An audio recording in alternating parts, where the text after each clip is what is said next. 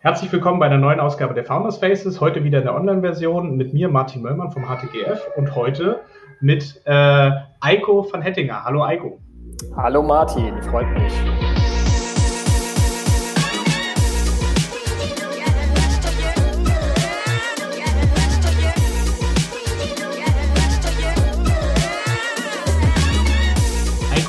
Ist äh, Gründer von Seven Learnings, da kommen wir gleich noch drauf, aber erstmal wollen wir natürlich wieder ein bisschen mehr über dich persönlich erfahren.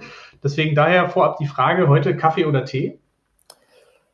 Ja, morgens Kaffee, äh, dann ab Mittag häufig Tee. Sehr gut. Ähm, iPhone oder Android? iPhone. Schon immer gewesen. Ja, ich mag einfach das Design und ähm, habe damit dann irgendwann angefangen und ist, wie, wie, so oft bleibt man dann auch hängen und ähm, bei den neuen Geräten mag ich die Kamera sehr gerne. Und ja, kleiner Funfact, ich habe gesehen, du hast äh, eine, ähm, äh, eine, eine Linux-Distribution auf deinem Rechner. Wie kam es denn dazu eigentlich? Wollte ich schon mal fragen. das ist getrieben durch unseren CTO äh, Martin, der ein, der ein großes Fan, großer Fan ist von, von ähm, diesen Open-Source-Systemen. Ähm, und ähm, ja, ich bin eigentlich auch ähm, positiv überrascht. Ähm, es, manchmal ist es ein bisschen nervig, äh, auch so bei Kleinigkeiten, wenn man Tools runterlädt, aber insgesamt ähm, ja, ist das wie, wie andere Betriebssysteme auch und ähm, wir fahren damit ganz gut. Super. Ähm, reden wir mal über das Thema Urlaub. Äh, äh hast du schon Urlaub geplant für dieses Jahr, 2021? Ja, ich glaube, da geht es mir so wie allen, dass es ein bisschen schwierig ist. Ja, wir, äh, wir wollen auf jeden Fall in Urlaub fahren und ähm, wir haben uns vorgenommen, dass wir irgendwie in ein Ferienhaus fahren, was ja dann auch etwas einfacher ist mit der ganzen Corona-Situation, die ja noch nicht so richtig absehbar ist. Und wir waren letztes Jahr ähm, in Dänemark, da hat es dann irgendwie ähm, richtig doll geregnet. ähm, und wir hatten bescheidenes Wetter und deswegen gucken wir jetzt gerade eher so Italien, Toskana nach, nach einem Ferienhaus. Na, dann hoffe ich mal, dass, dass man da auch noch hinkommt dieses Jahr. Ich plane auch noch Dänemark im Juli. Ich bin mal gespannt, ob das klappt. Ähm, äh, generell Thema Mobilität, äh, eher Fahrrad, Auto, E-Scooter. Also ähm, ich fahre im Moment sehr viel Auto ähm, was auch der Situation geschuldet ist, weil ich tatsächlich einfach ähm, öffentliche Verkehrsmittel meide.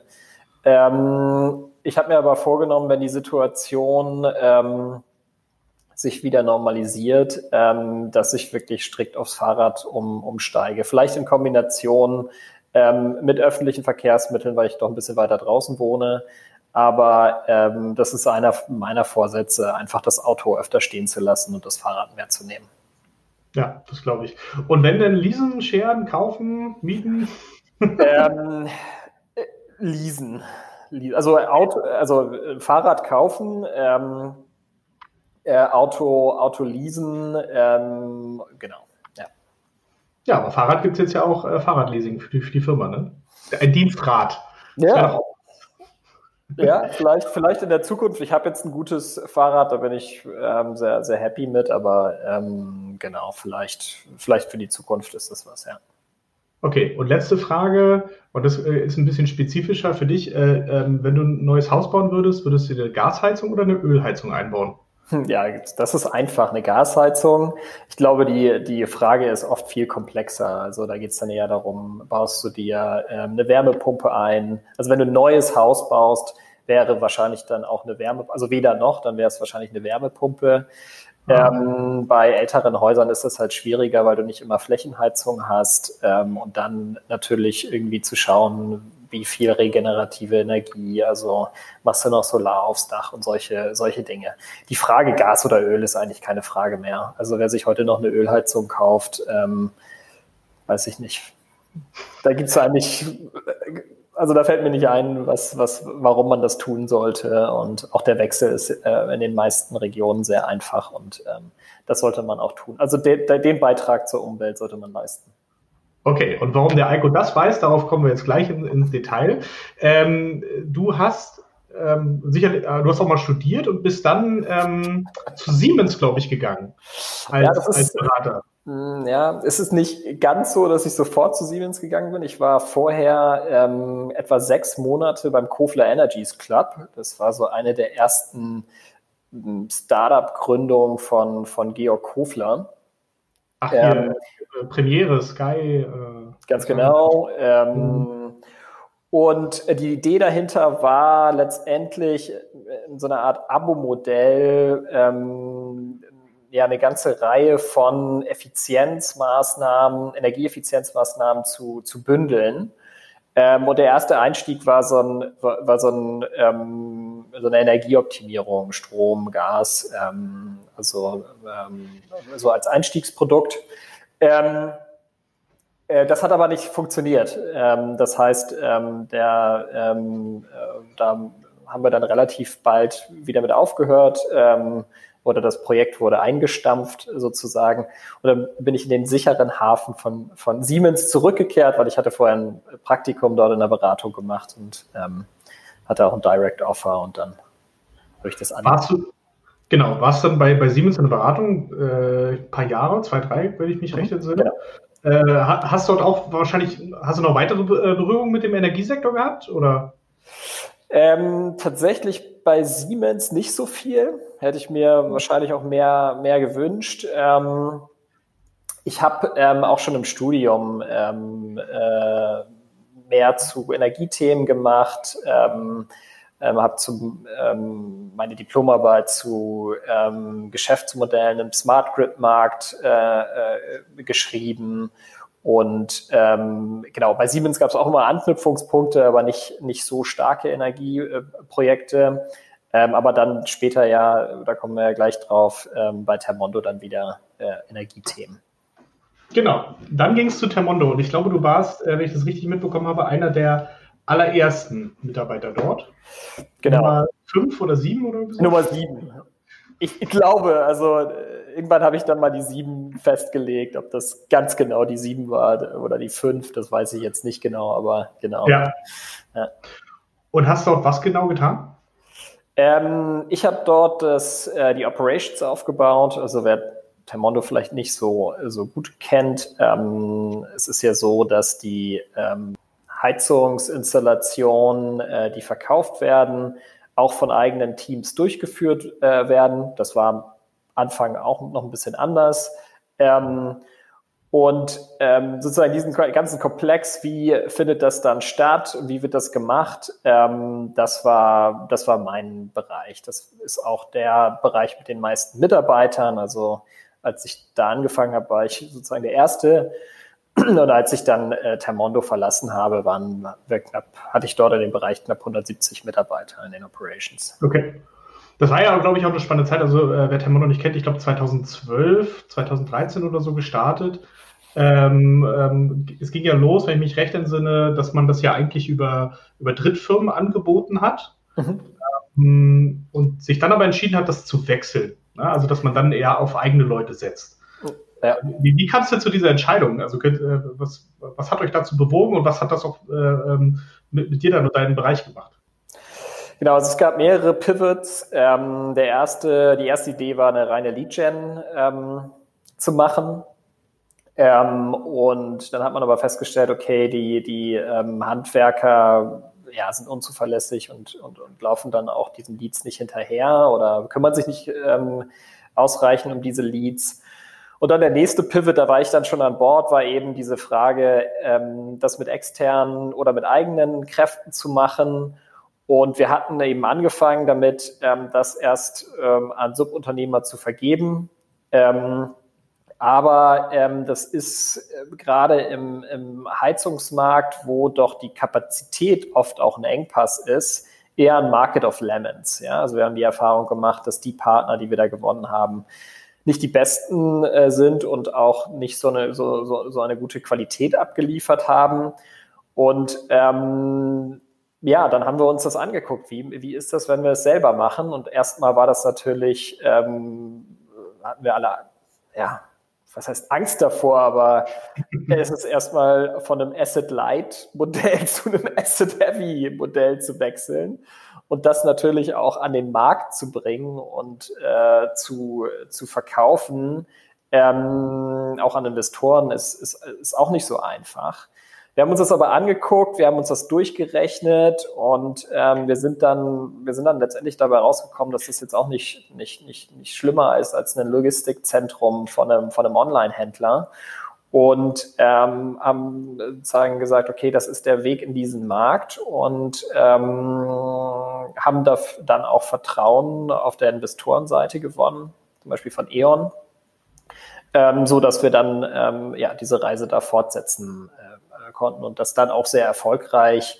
Ähm, also wir haben dann sehr schnell Truppen aufgebaut und ähm, sind dann sehr schnell ähm, äh, an einen Punkt gekommen in dem ersten Jahr, wo wir es gemacht haben, wo wir über 100 Heizungen im Monat eingebaut haben. Ne? Und das sind ja auch größere Tickets, die da verbaut werden. Hast, hast, du auch selbst mal eine Heizung eingebaut? Warst du mal mit auf so einer Baustelle? Am Anfang, ähm, ja, klar. Also am Anfang bin ich ähm, selbst mit rausgefahren. Ich glaube, dass es auch total wichtig ist, dass ähm, äh, ne, ich mache mir, habe da ja angefangen und klar verstehe ich jetzt mit einem Ingenieurshintergrund ein bisschen besser, wie eine Heizung funktioniert, als vielleicht der Otto-Normalverbraucher. Aber ähm, ich glaube, es ist total wichtig, mit auf die Baustellen zu gehen und zu sehen, was die ähm, Arbeitsrealität ähm, der Handwerker ist und auch zu verstehen, wie man ähm, deren Leben einfacher machen kann. Und das ist ja auch das, was wir dann anders gemacht haben. Ja, wir haben ein Projektgeschäft hingeführt zu einem industrialisierten äh, Prozess, ähm, standardisierten Prozess, ähm, wo wir sehr viel auch mit, mit, mit ähm, Apps gearbeitet haben, um die Sachen effizienter und einfacher zu machen. Ähm, also wir haben zum Beispiel einen eigenen Dispositionstool entwickelt, ein eigenes Projektmanagement-Tool um die ganzen Themen, um, um so eine Baustelle herum. Ähm, und genau, also ja, ich habe schon mal eine Heizung eingebaut. und die läuft auch heute noch, hoffe ich. Das weiß ich nicht. Ich rufe nicht regelmäßig, ja, ich gehe aber davon aus. Ja. Also wir haben das sehr gut gemacht. Ja, ähm, jetzt ist es ja so, dass, äh, sage ich mal, der, der, Heizungsmonteur ist jetzt nicht unbedingt äh, der Mitarbeiter, den man jetzt so standardmäßig in, in äh, Startups findet. Das sind eher Marketingmenschen oder, äh, weiß ich nicht, Entwickler. Das sind also äh, wahrscheinlich auch vom Schlag her ganz andere Menschen. Was, äh, was waren so, so, deine Learnings mit so einem, äh, ja, mit, mit, solchen, mit solchen Mitarbeitern dann mal zu, zu reden und zu arbeiten, die auch einen ganz anderen Takt haben? Das sind ja meistens auch die, die um sechs, um sieben morgens auf der Baustelle sind, wo ja die meisten Entwickler äh, gerade erst ins Bett gegangen sind. Also was, was war so, äh, ähm, was, was so, so deine Learnings aus dieser Zeit?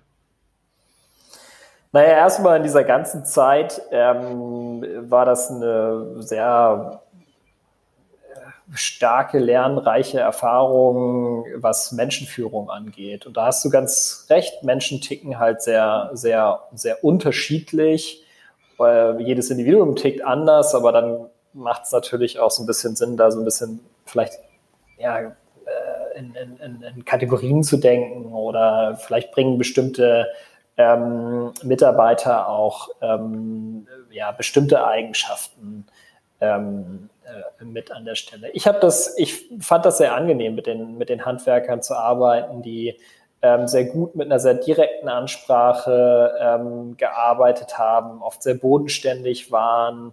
Ähm, und äh, wir haben sehr viel darauf geachtet, dass wir diese Kulturbrücke schaffen zwischen was wir hier in, in Berlin ähm, sind, ähm, im Office, ein, ein Tech-Unternehmen, auch mit ganz anderen ähm, ähm, Arten der Arbeitsweise. Also der Techie fängt vielleicht erst um 10 oder 11 an und bleibt dann, bleibt dann länger. Ähm, und wir haben einfach, was wir gemacht haben, ist einfach auch den Seiten gegenseitig, also einmal den, den Kontakt zu schaffen, aber dann auch zu erklären, warum der eine so arbeitet und warum der andere so arbeitet und was auch die, die Perspektiven sind an der Stelle. Und ähm, haben einfach ähm, auch jeden ernst genommen, seiner Rolle und eingebunden. Und das hat, glaube ich, zu, zu guten Resultaten geführt, nämlich dazu, dass es eben kein ihr da drin und ihr da draußen gab. Ja. Äh, natürlich gibt es sowas auch und mit einer großen Organisation kommt auch dann oft so ein Silo-Denken, aber wir haben immer daran gearbeitet, diese Silos aufzubrechen. Ähm, und das haben wir zum Beispiel auch gemacht, indem wir dann ähm, Sales-Mitarbeiter zum Praktikum auf die Baustelle geschickt haben, oder die Leute aus der Baust von der Baustelle ins Büro geholt haben, um einfach mal diese Vorurteile oder äh, so abzubauen. Ähm, und äh, genau, das hat gut funktioniert. Super. Und das hat dich ja dann auch zugeführt, ich weiß, du warst äh, wie lange bei Termundo? Sechs Jahre? Fünf Jahre. Fünf Jahre? Mhm. Genau. Ähm, und dann möchte ich meine vielleicht irgendwann mal was anderes machen und jetzt machst du Seven Learnings. Jetzt ja. äh, hol uns vielleicht mal kurz ab, was Seven Learnings ist. Äh, kurzer Disclaimer, ähm, der HTGF ist investiert und auch persönlich ich, deswegen äh, bin ich natürlich ein großer Fan. Aber kannst du, kannst du vielleicht noch mal kurz erzählen, äh, so, so in ein, zwei Sätzen, was ihr eigentlich tut? Ja, also wir äh, bieten Händlern eine ähm, SaaS-Lösung für ähm, Machine Learning-basiertes Pricing an. Das heißt, wir helfen Händlern, ähm, äh, wegzugehen von einem rein regelbasierten Ansatz, ähm, der ja oft zu eher suboptimalen Ergebnissen führt, auch ähm, sehr viel administrativen Aufwand erfordert, hin zu einem vollautomatisierten Ansatz, der ähm, eben Machine Learning basiert ist und ähm, darauf basiert, dass wir Preisbereitschaften messen oder technisch Preiselastizitäten und damit in der Lage sind, sehr viel differenzierter zu diskontieren und auch zielgenauer. Und ähm, das hat äh, einige Vorteile für den Händler. Ich glaube, am wichtigsten ist, dass wir einen signifikanten Impact auf die Profitabilität haben. Also im Schnitt um 10 Prozent die Profitabilität erhöhen, ein bis zwei Prozentpunkte Gross Margin rausholen und dann eben auch noch den Prozess stärker automatisieren und das ähm, ja super einfach machen, Preise zu steuern, auch für Tausende, 20.000, 100.000 Produkte. Ähm, das machen wir. Das ist, hat jetzt erstmal gar nichts zu tun mit, mit Heizungen. Ja, ja, stell ja. die Frage. Oder doch? Ähm, mit Heizung hat das relativ wenig zu tun. Das ist, das ist richtig, aber ähm, äh, eins der, eine der Kerninnovationen hinter Termondo ist auch ein, ein Pricing-Algorithmus. Also wir haben ja bei Termondo an ganz verschiedenen Stellen innoviert und wir haben auch sehr stark im Vertriebsprozess innoviert, wo wir in der Lage, wo, wo Termondo heute auch in der Lage ist, ähm, anhand von wenigen Datenpunkten, die teilweise online als auch am Telefon abgefragt werden, ein Festpreisangebot zu machen. Und das ist eine Innovation im Heizungsmarkt. Ansonsten hat man irgendwie einen Kostenvoranschlag bekommen. Das hat auch sehr lange gedauert, bis dann mal jemand gekommen ist, Daten aufgenommen äh, hat und dann ähm, äh, mit einem Angebot um die Ecke gekommen ist. Ähm, und bei uns kann das, also bei, bei ich sage noch uns, du hörst nach wie vor, äh, es gibt da eine enge Identifikation. Ähm, äh, bei, bei Termondo ähm, kann das alles innerhalb von, von 20 Minuten passieren. Und ähm, das heißt, da habe ich schon die erste Erfahrung mit der Power of Pricing gemacht, äh, sozusagen. Und dann ist, ähm, ist ja ähm, Termondo auch in gewisser Weise ein E-Commerce. Also es wird eben auch online ähm, dann werden, werden diese Anlagen verkauft und Pricing spielt da eine, eine große Rolle. Und ich war immer wenn man dann so ein Manager ist, der die ganze Zeit durch die, seine, seine P&L flügt und guckt, was habe ich hier für Hebel, ähm, da gibt es dann leichtere und schwierigere Hebel. Also mhm. alles, was damit zu tun hat, das Verhalten von Menschen und vielen Menschen zu verändern, sind eher schwierige Hebel. Und das ähm, und Hebel, wo man vielleicht mit smarter Technologie ähm, zum Beispiel intelligenter Preise setzen kann, ähm, sind möglicherweise einfachere Hebel, wenn dann die, die Tech dahinter stimmt. Und mhm. wir haben eben die Erfahrung gemacht, irgendwie gab es da noch nichts. Und wir haben dann selber angefangen, ähm, hemdsärmlich Preiselastizitäten zu messen. Genau, als ähm, dann mein Mitgründer äh, Felix ähm, Hoffmann auf mich zugekommen ist mit der Idee von Seven Learnings, der ja ähm, sich sehr schon lang, sehr lange mit Preis Pricing und Preisalgorithmen beschäftigt hat, der ja auch vorher den Preisalgorithmus bei Zalando verantwortet hat, ähm, war ich sehr schnell von dieser Idee überzeugt, weil ich das Potenzial gesehen habe. Und ähm, ja, ich, ich glaube, ähm, und dann gleichzeitig ähm, er mit äh, Martin ähm, ähm, gleich dort ein Team stand, das einfach ähm, äh, ja, die Kompetenzen mitgebracht hat, um in diesem Markt ähm, erfolgreich zu sein. Und ich war einfach sofort ähm, von dieser Idee ähm, überzeugt. Ähm, und dann hat es mir natürlich auch gefallen, ähm, ich war dann sehr lange in der Rolle, wo ich dann einfach auch sehr viel ähm, mich mit, mit, mit Menschenführung beschäftigt habe und das hat mir auch Spaß gemacht, aber ich wollte auch wieder näher an die Technologie-Seite und ähm, auch das hat mir an dem Modell von Seven Learnings und das, was wir da ähm, äh, damals machen wollten und heute machen, ähm, sehr gut gefallen. Und ähm, genau, so, so bin ich zu Seven Learnings gekommen. Ich meine, das ist aber ein spannender Schritt. Ne? Ich meine, du warst vorher bei, bei Termondo, großes Unternehmen, äh, große Abteilung, 170 Leute. Mhm. Seven Learnings, ihr seid zu dritt. Also es ist ja aber äh, dieser, dieser. Jetzt dieser nicht Schritt, mehr, aber ja, genau. Jetzt seid, jetzt seid ihr ein paar mehr schon, klar. Aber dieser Schritt war ja auch, glaube ich, fühlt sich erstmal groß an von außen oder sie sieht erstmal so aus. Was, was waren für dich so die größten Umstellungen, die du dann machen musstest von dieser äh, schon äh, etablierten Organisation hin wieder dieses ganz kleine, wir fangen jetzt nochmal grüne Wiese und, und machen nochmal alles von vorne? Na, ich wusste ja, auf was ich mich einlasse, weil ich das ja da vorher auch schon gemacht habe. Bei Termondo haben wir auch mal klein angefangen und ähm, ich glaube, man musste einfach auf seine inneren Motive hören. Wenn ich einen Manager von einer großen Organisation werden wollte, dann hätte ich auch bei Siemens bleiben können. Ähm, aber ähm, ich mag diese, ich mag dieses unternehmerische Arbeiten ähm, etwas aufzubauen, erstmal die Chance zu sehen, die dann aber auch zu verfolgen, schnell Entscheidungen zu äh, fällen, schnell vorzugehen und dann etwas wachsen zu sehen. Ich glaube, da muss man halt äh, darauf achten, was man für ein Mensch ist und worauf man Lust hat. Und ich habe darauf Lust, ich bin unternehmerisch getrieben ähm, und äh, ich wollte immer was eigenes gründen. Jetzt bin ich bei Tamondo gleich irgendwo gelandet, wo es einfach auch sehr gut gelaufen ist und sehr erfolgreich war und das in diesem Team sehr viel Spaß gemacht hat. Und das war ja auch eine sehr, sehr unternehmerische Aufgabe dort. Ähm, und ähm, ja, Seven Learnings ähm, war dann letztendlich auch für mich eine Chance, das ähm, als Gründer umzusetzen.